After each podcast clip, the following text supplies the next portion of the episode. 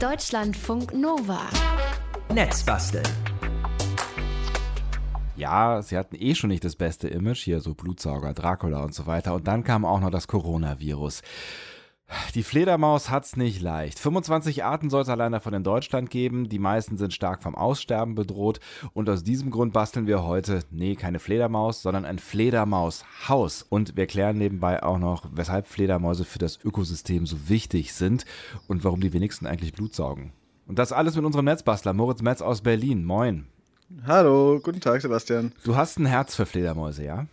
Jetzt inzwischen ja. Ähm, sie sind wirklich sehr nützlich und das ist so krass, die gibt es seit 50 Millionen Jahren. Wow. Sie sind jetzt aber massiv vom Aussterben bedroht und um das in Zahlen zu fassen, von diesen ähm, 25 unterschiedlichen Fledermausarten, die du auch gerade schon erwähnt hast, mhm. fliegen hier in Berlin ungefähr 16 durch die Gegend. Mhm. Die sind alle schon gefährdet und in Brandenburg gibt es auch schon manche äh, in der Stufe vom Aussterben bedroht und in dieser Stufe sind in der Schweiz tatsächlich schon zwei Drittel. Das Krass. hat mir gesagt Janet Huber, die Stadtnaturrangerin von der Stiftung Naturschutz und Fledermausexpertin. Mhm. Und ähm, jetzt bekommen sie ein Haus, ja, um ihnen so ein bisschen Support zu liefern. Wie sieht das aus? Was hast du davor?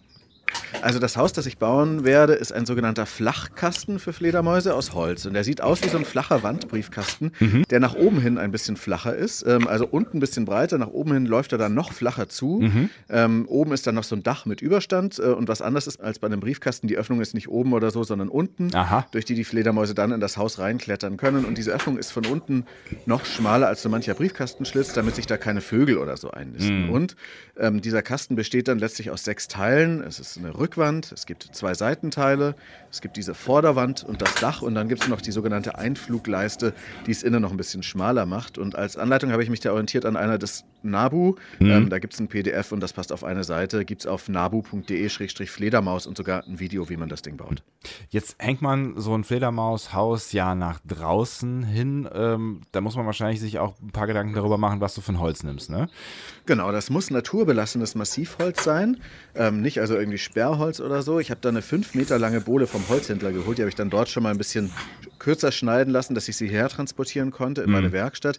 Die ist 28 Zentimeter breit und äh, fast zweieinhalb Zentimeter dick. Mhm. Das ist irgendwie Nadelholz, ich glaube Tanne. Und ähm, aus diesen fünf Metern kriegt man sicher vier, fünf solcher Kästen gesägt. Mhm. Wichtig ist, dass dieses äh, Holz sägerau ist, also Aha. nicht irgendwie gehobelt und geschliffen und weiter vorbereitet, damit sich die Tiere später dann gut an dem Holz festklammern können, weil die ah. hängen sich da ja so rein. Mhm. Und äh, wie gesagt, es sollte absolut naturbelassen sein, also nicht irgendwie imprägniert oder sonst wie chemisch behandelt, weil das vertragen die Fledermäuse nicht. Die sind da relativ empfindlich. Also fällt alles weg, was so Sperrholz ist oder so. Hm.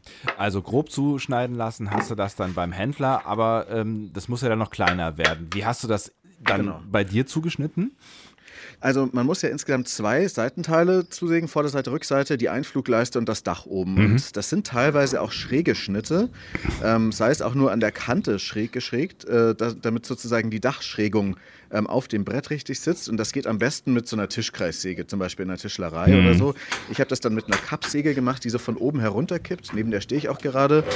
Also es ist ein lautes, mächtiges Teil mit Staubsauger angeschlossen. Mhm. Ähm, damit geht es ziemlich gut, weil man da so schön alle Winkel einstellen kann. Aber es geht auch, wenn man sich bemüht und eine gute Japansäge am besten benutzt und vielleicht eine Gärung, geht es auch einfach mit der Hand. Also eine Gärung ist so eine Führung, damit die Säge rechtwinklig oder auch bestimmte Winkel sägen kann. Mhm. Und mit der Japansäge kann man eben schnelle, präzise Schnitte machen. Die zieht man auch eher, anstatt dass man sie durch das Holz drückt, wodurch sie sich weniger verbiegt und mehr mhm. Präzision erlaubt. Und die dünneren Sägeblätter sind auch gut für den schnelleren Schnitt. Also ich schenke meinem Bruder auch gerade zum Geburtstag eine Japansäge. Das sind tolle Teile. ähm, Genau, es geht auch mit einer elektrischen Stichsäge, die so sch leicht schräge Vertikalschnitte erlaubt, ähm, die man dann einer, am besten an der Leiste entlang führt, dass der ähm, Hauptschnitt gerade wird. Also wir müssen hier gerade ziemlich dreidimensionale Dinge erklären. Mhm. Ist nicht so ganz einfach im Radio, aber ja. wenn man sich diesen Plan vom Nabu anguckt, dann ist das wirklich einfach. Mhm. Ähm, man kann auch mit einem Geodreieck hingehen und sich das markieren und so weiter oder sich das Holz vielleicht im Baumarkt zuschneiden lassen, aber manche schrägen Stellen dann wahrscheinlich auch wieder nicht. Hm. Aber du hast es dann ähm, hinbekommen und hast dann äh, jetzt quasi sechs Holzteile vor dir. Wie werden die verbunden? Also bevor ich diese Holzteile verbinde, ist noch eine andere Sache wichtig. Man sollte nämlich die Seiten der Innenwand am besten noch ein bisschen mehr anrauen, damit die Tiere, wie gesagt, was haben, woran sie sich festhalten können. Mhm. Sägerau ist schon gut, aber ich habe dann da nochmal mit einer Feile oder es geht auch mit einem dicken Schraubenzieher oder so einfach noch mehr so Kerben reingeritzt. Bei einem dieser Häuser, ich baue gleich mehrere, habe mhm. ich dann auch noch so Sägeschlitze reingesägt. Ähm, und fürs Zusammenbauen habe ich dann zuerst einfachen Weißleim aufgetragen und dann die Dinger miteinander verdrückt. Wer ganz sauber sägt und arbeitet, kann sich das Leimen auch sparen und alles gleich zusammenschrauben. Das Ding ist einfach, die Fledermäuse mögen keine Zugluft und dann sollen deswegen keine Ritzen entstehen. Ah. Und äh, deswegen nimmt man da diesen Weißleim, der sollte aber lösungsmittelfrei sein oder auf jeden Fall jetzt nicht der krasse chemische Weißleim. Mhm. Ähm, anstattdessen geht auch so Jute-Gurtband, dass man da sozusagen zwischen die Holzstücke einpresst als Dichtung. Mhm. Genau. Und dann habe ich das einfach miteinander verschraubt. Das dauert dann zehn Minuten, das zusammenzuschrauben, wenn man es mal raus hat. Und beim zweiten Haus geht es dann einfach nochmal schneller. Ähm, die Vorschläge für die Bohrlöcher, äh, also Vorbohren ist auf jeden Fall immer eine gute Idee, sind mhm. in der NABU-Anleitung auch schon eingezeichnet. Naja, und dann ist die Küste kurz später schon fertig. Und dann fehlt noch ein Wetterschutz und eine Vorrichtung zur Befestigung. Ah, also es wird dann doch noch irgendwie gegen das Wetter geschützt, ja? Also man kann es zumindest einölen mit ähm, Leinöl zum mhm. Beispiel. Ich klopfe hier gerade drauf. Das Ding ist schon ziemlich robust, auch so. Und Holz kriegt ja auch eine Patina, deswegen ist das jetzt nicht so wild, wenn man es einfach so raushängt. Ja. Ähm, wichtig ist auf jeden Fall, dass man keine chemischen Holzschutzmittel nimmt, weil da können auch wieder Fledermäuse sterben. Mhm. Ähm, ich habe dann auch noch oben so ein Stück Kunststoff drauf gemacht, ähm, was ich gerade übrig rumliegen hatte, um die Schraublöcher am Dach abzudecken, dass da sozusagen kein Wasser reinläuft in diese Schraublöcher und dann das ganze Holz irgendwie von innen so ein bisschen aufgammelt. Hm. Aber das sind dann alles auch so Fleißarbeiten. Fleißarbeiten äh, ist ein gutes Stichwort. Also ein bisschen Arbeit steckt schon drin, ein paar Gedanken hast du dir gemacht und das äh, bei einem Tier, ich habe es gerade am Anfang schon gesagt, ne, das jetzt nicht unbedingt das aller, allerbeste Image hat. Ne? Ja, die Fledermaus, die gibt es schon ganz lange in der Kultur. Also da gibt es diese Assoziation damit, dass sie so diabolisch sei und so böse. Es gibt ja auch wirklich blutfressende Fledermausarten, mhm. aber das sind nur zwei, drei Fledermaussorten von wirklich Tausenden von Fledermaussorten, die es gibt. Mhm. Die heißen dann auch wirklich Vampirfledermäuse, die sind aber irgendwie nur in Mittelamerika und die haben das coole Feature, dass sie als einzige Art, Tierart eine Art Wärmebildkamera eingebaut haben, wo sie dann sozusagen die Warmsäuger finden. Also mhm. Insekten haben das vielleicht auch, aber von den Säugetieren. Und ähm, diese Zuschreibung, dass diese Fledermäuse äh, nun irgendwie Vampire seien, beziehungsweise dass Vampire aussehen wie Fledermäuse, die kam erst nach der Entdeckung dieser seltenen Fledermausarten in Mittelamerika. Das heißt, ähm, Vampire gab es schon vorher und dann hat man die Fledermäuse deswegen so genannt. Ah, ähm, dabei äh, insgesamt muss man sagen, das sind wirklich sehr, sehr faszinierende Tiere. Allein sowas, dass sie eben da kopfüber im Hängen schlafen, ja. ganz ohne Kraftaufwand. Allein durch ihr Gewicht rasten da so die Fußkrallen quasi ein und halten sich dann fest. Die beißen sich auch nicht in Häusern fest oder machen da irgendwas kaputt. Jetzt bei Gebäuden oder sowas wie normale Mäuse, die sind also eigentlich gar keine Schädlinge. Mhm.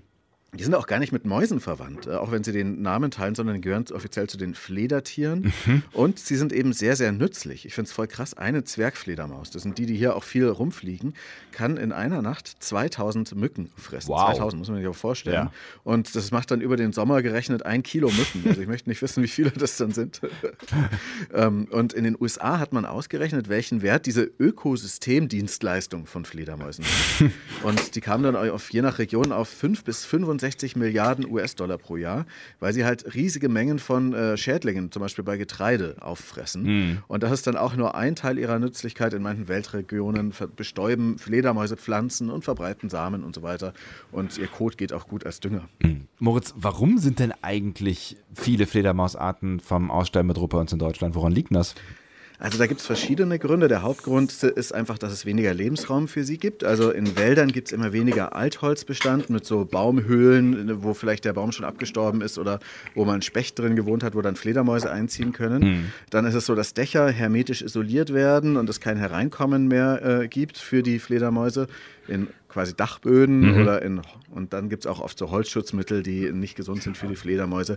Es liegt aber auch am Nahrungsmangel. Also es gibt bekanntlich ein ziemlich großes Insektensterben ja auch in Deutschland und viele von den verbleibenden Insekten sind dann auch von Insektiziden aus der Landwirtschaft dann vergiftet, mhm. was dann auch die Fledermäuse schwächer macht. Und dann äh, gibt es eine dritte sehr große Bedrohung, die sehr schlimm ist für die Fledermäuse, nämlich der Klimawandel. In hm. manchen Weltregionen überhitzen die Fledermäuse buchstäblich. Also es gab eine Hitzewelle in Nordaustralien in zwei Novembertagen 2019 und da ist mindestens ein Drittel einer ziemlich großen Fledermausspezies gestorben, die großen Flying Foxes. Hm. Da lagen dann einfach Zehntausende von Tieren tot in der Gegend herum. Ziemlich gruselige Bilder, wie die dann mit Schubkarren weg äh, geschafft wurden. Ähm, es hatte in der Gegend da eben Rekordtemperaturen von über 42 Grad Celsius gegeben und in so einer Fledermausbox, da staut sich dann die Hitze und die Luftfeuchtigkeit noch mehr und dann mhm. fallen die da einfach tot unten raus. Und Forscher, auch in Spanien, wo das auch schon passiert, ähm, sehen das als ein weiteres Anzeichen für die echt katastrophalen Auswirkungen des Klimawandels. Die Fledermäuse sind quasi so die Kanarienvögel in der Kohlemine, die als erstes sterben. Ein Zeichen für ähm, die Veränderung der Natur durch den Menschen. Mhm. Kann man da irgendwas tun? Also es ist ein schmaler Grad von wenig Grad Celsius für Fledermäuse zwischen zu warm und zu kalt. Und wenn man jetzt ganz praktisch solche Fledermauskästen baut, damit die mehr Lebensraum haben, hm. dann baut man am besten gleich mehrere Kästen, wo sie sich dann einen aussuchen können, je nach ähm, Wetterlage quasi. Man kann wirklich sagen, manche Fledermaussorten wechseln ihr Hotel so oft wie ein Handelsvertreter im Außendienst, also vor der Pandemie. Ja. Ähm, und je nachdem, in welchem Klima sie sich dann am wohlsten fühlen, da gehen sie dann eben hin. Da ziehen sie richtig um mit Kind und Kegel. Die haben ja meist nur ein Kind. Mhm. Und das hängt dann, wenn sie durch die Luft fliegen, an den Zitzen fest. Und ähm, dann können sie eben dann auch, wenn das Wetter umschlägt oder sowas, wenn sie sich nicht mehr so wohlfühlen, in einen anderen Kasten umziehen. Ähm, beim Jagen äh, lassen sie die Kinder aber dann doch zu Hause und kommen nur zum Säugen ihrer äh, Brut nach Hause. Mhm. Ähm, in einem Dachboden wäre es jetzt auch so, da gibt es dann verschiedene Ecken, wo sie sich irgendwie aufhalten können, je nach ähm, Temperaturen, die sie brauchen gerade. Äh, Fledermausboxen können aber tatsächlich zu Fallen werden. Das heißt, wenn sie nur ein Zuhause haben, das im Frühling vielleicht schön warm ist, ist es vielleicht ein Zuhause, was im Sommer schon den Hitzetod bedeutet, mhm. weil die Sonne so drauf brettert. Ähm, es gibt auch dann Sorten von Fledermäusen, die nicht unbedingt umziehen und dann einfach in eine Art Hitzestarre namens Torpor geraten. Mhm. Und die fallen dann einfach, wie gesagt, auch wieder auf den Boden. Aber es ist auf jeden Fall gut, mehrere Häuser aufzubauen. Deswegen habe ich hier auch mehrere gebaut. Hm. Und sich tatsächlich Gedanken darüber zu machen, wo man sie dann am Ende aufhängt. Äh, ähm, neben dem Bauen von mehreren äh, Fledermaushäusern, was sind deine Hitzemaßnahmen? Also in den USA gibt es laut einem Artikel im britischen Guardian auch Forscher, die schon so Sachen ausprobieren wie Kamine mit Luftabzug oder Wasserbecken zur Kühlung. Mhm. Kamin habe ich jetzt auch überlegt, ob ich den bauen soll, aber dann hat man gleich wieder auch die Zugluftgefahr. Das ist also gar nicht so einfach. Und ähm, es gibt da trotzdem verschiedene Forschungsprojekte dazu gerade. Ein Trick könnte auch sein, dass man eben das Haus von außen weiß lasiert, mhm. ähm, weil es dann weniger Hitze auflädt. Aber im Frühling äh, will man ja diese Wärme haben, dann fühlen sich die Fledermäuse da drin auch wieder wohl. Es gibt aber tatsächlich Studien, wonach Fledermäuse dann in den kälteren Monaten eher in die schwarzen Boxen ziehen und im Sommer eher in die weißen, wenn man auch schwarze Boxen baut. Ne? Interessant. Dann gibt es so Tricks, dass die äh, Kästen aus drei Materialien, aus Stein, aus Holz und aus Wellblech nebeneinander stellen. Das sind aber nicht diese Flachkisten, sondern das sind dann eher so große Kisten im Wald. Mhm. Ähm, und dann ist es natürlich auch wichtig, wo man das jetzt äh, einfach an der Kompassrose entlang ausrichtet. Also nicht unbedingt in der Mittagssonne, sondern lieber eher im Osten als im Südosten und vielleicht auch eher im Schatten ähm, und dann am besten eben mehrere Boxen, weil die Fledermäuse so wählerisch sind. Was sind da jetzt deine Kriterien, wenn du jetzt äh, ein Zuhause für deine Fledermaushäuser suchst? Also meine Kriterien hier auf dem Gelände in der Werkstatt in Berlin-Kreuzberg gibt es zwar schon Fledermäuse, aber die freuen sich sicher noch über mehr Häuschen und äh, Orte, wo sie bleiben können. Mhm. Und da wären entweder Hauswände, da habe ich dann schon eine identifiziert, die ganz gut sein könnte, aber da ist dann auch wieder ein paar Menschen in der Nähe. Ähm, und auch Licht, das mögen sie auch nicht so gerne. Dann ist am wichtigsten natürlich diese Südostausrichtung. Zu starker Wind ist auch nicht so schön für die. Die wollen ja keine Zugluft haben. Mhm. Und am wichtigsten ist, die äh, Box sollte mindestens vier Meter hoch aufgehängt sein und keine Hindernisse davor haben, weil die das als Einflugschneise brauchen. Und auch wenn sie dann starten, die lassen sich einfach nur fallen und brauchen dann eben ein bisschen Platz nach unten, dass sie dann lossegeln können. Mhm. Und dann habe ich ja, wie gesagt, mit der Stadtnaturrangerin Janette gesprochen und die meint, dass das mit der Hitze hierzulande noch nicht so ein Thema ist und ein Kasten in fast jede Himmelsrichtung ist ein gutes Angebot. Und man solle aber auch noch aufpassen mit Waschbären, die es ja auch in der Stadt gibt. Die können solche Kisten tatsächlich knacken. An was man nicht alles denken muss. Ja, ne? Jetzt haben wir Ende März. Ist das ein guter Zeitpunkt, um so Kisten aufzuhängen? Ja, das ist ein guter Zeitpunkt. Äh, man kann auch sagen, allerhöchste Eisenbahn. Anfang April wachen nämlich die Fledermäuse aus dem Winterschlaf auf. Ah. Ähm, den bringen sie in Höhlen oder in stillgelegten Eisenbahntunnels oder auch in Gebäuden zu, wo es relativ gleichbleibend kalt und auch hohe Luftfeuchtigkeit hat. Mhm. Und dann machen sie sich bald auf die Suche nach einem Sommerquartier. Ähm, und dafür fliegen manche Fledermaussorten, das ist auch wieder voll krass, ein paar hundert Kilometer immer zum selben Ort. Die haben dann quasi echt dieselben Jagdgebiete, Flugrouten und so. Deswegen ist es auch ein Problem, wenn irgendwo plötzlich eine Straße gebaut wird, weil die Fledermäuse dann da einfach stur weiterfliegen und dann eventuell doch, obwohl sie gut ausweichen können, von Autos erwischt werden. Mhm. Aber andere Fledermäuse fliegen, und das hat mich echt umgehauen, bis zu 2000 Kilometer weit. Krass. Da ist die Forschung aber laut Jeanette eben noch in den Kinderschuhen. Hm. Da ist noch nicht so richtig erforscht, ob die Fledermäuse dann ähm, eher so von Nord nach Süd oder vielleicht auch eher von Ost nach West oder so hm. migrieren. Es ist nicht so erforscht wie bei den Zugvögeln. Und interessant ist auch, die Weibchen werden schon im Herbst begattet, aber erst jetzt im Frühjahr gibt es dann den Eisprung und die Befruchtung und dann mhm. nach ungefähr sieben Wochen Tragezeit kommen dann so leichte Fledermausbabys zur Welt, die wiegen gerade mal zwei Gramm. Krass. Und jede Mutter hat dann nur, nur ein, zwei pro Jahr, also eher mhm. eines, zwei sind schon eher selten, die sie dann eben auch im Flug teilweise mittransportieren kann und was auch alle eigentlich am allerkrassesten ist, Fledermäuse können richtig alt werden, bis zu 20 oder Rekord sogar 40 Jahre.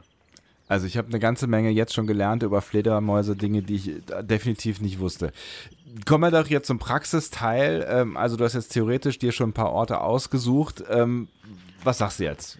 Was ist deine Entscheidung? Ja, genau. Wo kommt der Kasten hin? Also der erste Kasten von den dreien, der kommt jetzt hier mal an einen Baum, der dafür ganz gute Voraussetzungen bietet, weil nämlich die Richtung, in die er ähm, sozusagen guckt, und wo nicht so viele Äste sind, ist so Süden und auch Osten, da ist da möglich. Da könnte man also wahrscheinlich sogar zwei von diesen Kisten aufhängen. Mhm. Das ist jetzt ein bisschen eine äh, Challenge, hier einerseits meinen Fledermauskasten zu nehmen, dann das Befestigungsmaterial, das Mikrofon, meine oh Notizen. Ja und dann da auch noch auf eine vier Meter hohe Leiter zu klettern. Ich mache mir, ich mach mir ähm, wenn du das so sagst, mache ich mir jetzt ein bisschen Sorgen um dich. Ja, vielleicht machen wir es auch während der Musik, aber ich probiere es jetzt zumindest mal aus. Diese mhm. Stelle, ähm, der Baum ist da schon ziemlich dick. Also der hat da schon so einen Umfang äh, von einem Meter bestimmt. Ähm, und den Fledermauskasten würde ich dann gleich befestigen mit Kabelbindern. Ah, okay. Das heißt, ähm, das reicht dann im Zweifel aus, äh, einmal rund um den Baum drum und dann hält das. Ähm, wenn man Glück hat, ja. Ich werde noch da so Äste dahinter klemmen, sozusagen ähm, senkrechte, dass die dann wieder nicht so sehr die Baumhaut einschneiden. Mhm. Was ich auch noch gelernt habe, man kann solche Sachen auch festnageln theoretisch, aber nicht mit normalen Eisennägeln, weil die rosten dann und können dann den Baum von innen tatsächlich vergiften. Mhm. Ähm, es ist natürlich auch eine Wunde an der Baumhaut und so weiter. Das Klar. kann aber eigentlich ein Baum ziemlich gut weg. Aber eben Eisennägel sind nicht gut. Da nimmt man dann besser Alunägel, die nicht rosten können aus Aluminium. Mhm. Genau. Aber ich werde es jetzt hier mal erstmal mit den ähm, Kabelbindern probieren. Äh, worüber wir noch gar nicht gesprochen haben, ist ähm, die Navigation. Wir haben eben irgendwie ja schon klar gemacht, dass sie eine große Einflugschneise brauchen, aber ähm, irgendwie orientieren die sich doch mit Hilfe von Ultraschall, ne? Und das kann man auch irgendwie hören, oder? Ja, das ist tatsächlich so. Es gibt ja zwei verschiedene Arten von Geräuschen, die Fledermäuse machen. Das eine ist die Kommunikation untereinander zu Hause. Das sind die Soziallaute und die kann man sogar als Mensch im Ansatz noch hören. Die beginnen nämlich bei 20 Kilohertz und gehen bis 140 Kilohertz hoch. Also je höher diese Zahl ist, desto höher ist auch das Geräusch. Mhm. Kinder hören diese 20 Kilohertz meistens noch, Erwachsene nicht mehr unbedingt. Hm. Und das Krasse ist, diese Geräusche sind so laut wie ein Presslufthammer der Fledermäuse, wenn die sich in der Luft dann bewegen. Krass. Ähm, bis zu 140 Dezibel. Und das ist eben die andere Art der Fledermausgeräusche. Das ist sozusagen das Jagdradar ähm, beim Herumfliegen. Die machen ähm, ungefähr zehnmal pro Sekunde ein super hohes Piepsen, mhm. die Fledermäuse, was auch sehr, sehr laut ist. Und es gibt dann ein Echo, aus dem die Fledermäuse die Entfernung von den Objekten berechnen können, die da so im Weg sein können oder da vielleicht rumfliegen. Mhm. Ähm, und an der Frequenzänderung, an der Lautstärke und an der Dauer des Echos und aber auch über so Stereounterschiede, also kommt es eher auf dem rechten oder linken Ohr an. Mhm. Die haben nur zwei Ohren. Das ist immerhin ein bisschen beruhigend bei Fledermäusen. das ist nicht auch noch krass. Ähm, können sie dann zu diesem Objekt noch mehr dechiffrieren, also wo das Objekt ist, wie groß es es ist, ähm, was es für eine Oberfläche hat und so. Sie können sogar ähm, dann, wenn Sie eine Beute feststellen, äh, die Frequenz auf ungefähr 100 Piepstöne, Rufe pro Sekunde erhöhen. Man muss sich vorstellen, 100 Mal pro Sekunde ist ein Geräusch. Ne? Und dann können Sie am Echo des Geräusches sogar das Flügelflattern eines gejagten Insekts feststellen und dann sagen, ah, okay, das, äh, da habe ich jetzt gerade Bock drauf auf das Insekt oder nicht. Und dann schnappen Sie eben zu. Schon ziemlich krass, was die da so alles drauf haben und das noch irgendwie mit den Ohren. Ne? Da sind wir wahrscheinlich mit unseren Augen teilweise schlechter unterwegs. Ja, ähm, kann man sowas irgendwie mal hören, also hörbar machen dann für äh, das äh, menschliche Ohr? Ja, genau. Es gibt sogenannte Fledermausdetektoren für den Bereich 20 bis 80 Kilohertz und wir können auch mal was anhören. Hier ähm, ein Geräusch von der Zwergfledermaus. Das ist jetzt nur so ein kleines, kurzes Piepsen. Und dann gibt es aber auch noch von der Nabu-Seite den Ruf des großen Mauseohres bei der Jagd in einer Allee. Das ist so ein langsames Ticken. Und ähm, das ist eben aufgenommen mit sogenannten Fledermausdetektoren und die dehnen quasi die Zeit so aus, weil der Ton sonst viel zu hoch wäre. Wenn man ihn dann sozusagen langsamer macht, dann ähm, kann man ihn auch besser anhören äh, und mit dem menschlichen Ohr dann eben wahrnehmen. Solche Fledermausdetektoren kann man kaufen, gibt es aber auch Bausätze. Das wäre mal ein schönes Projekt, wenn dann sich hier Fledermäuse niederlassen. Es gibt auch richtig so Aufsteckmikrofone, die kann man ausleihen fürs Smartphone, bei der Stiftung Naturschutz zum Beispiel, und dann damit einer App diese Fledermäuse aufnehmen und äh, sogar ein bisschen erkennen. Und es gibt auch zum Beispiel für den Raspberry Pi Mini-Computer, mit dem wir schon öfter was gebaut haben, Software, die dann diese Fledermausrufe mit so einem Ultraschallmikrofon automatisch ähm, dechiffriert und auch die Sorte daran erkennt. Und dann auch so eine Statistik anlegt, um wie viel Uhr sind denn die Fledermäuse da, wie viele sind denn hier in der Gegend und so weiter. Also das, da geht echt viel. Bad Pi heißt dieses Projekt. Aber das Ja, ist dann, wenn sich hier Fledermäuse niederlassen, mal vielleicht ein Projekt für den Sommer. Netzbastler Moritz Metz, äh, du hast jetzt deinen äh, passenden Ort gefunden für den Kasten ähm, und äh, du hast auch schon ein Foto getwittert äh, von äh, dem Ort beziehungsweise von dem Kasten, wie er an einem Baum hängt. Erzähl nochmal, wo genau hast du ihn jetzt angebracht? An einem Baum eben in südöstlicher Richtung. Der Baum hat einen ziemlich dicken Umfang, also da musste man jetzt einige lange Kabelbinder aneinander machen und dann habe ich da noch so Holzscheibchen oder Stöckchen dahinter gemacht, ähm, die dann sozusagen den Baum noch ein bisschen schonen. Aber so wahnsinnig schwer ist ja jetzt weder der Kasten noch das, was dann da sich vielleicht irgendwann ansiedelt. Ähm, ich bin, bin da nicht ganz zufrieden. Ich werde den noch ein bisschen höher hängen. Es ist ja dann wichtig, dass die Einflugschneise der Fledermäuse ähm, gewährleistet ist, dass die sich da runterfallen lassen können. Können sie aber, glaube ich. Und das ist jetzt mal der erste Kasten. Da könnte man eigentlich gleich in eine andere Himmelsrichtung noch einen zweiten aufhängen, was ich an dieser Stelle ganz verlockend finde. Dann kann man nämlich prüfen, in welche ähm, Box dann die Fledermäuse einziehen. Das heißt, dein Plan ist jetzt, du wirst dich jetzt da auf die Lauer legen, mehr oder weniger, und wirst beobachten, ob da dann auch tatsächlich der Umzugswagen vorfährt, ja?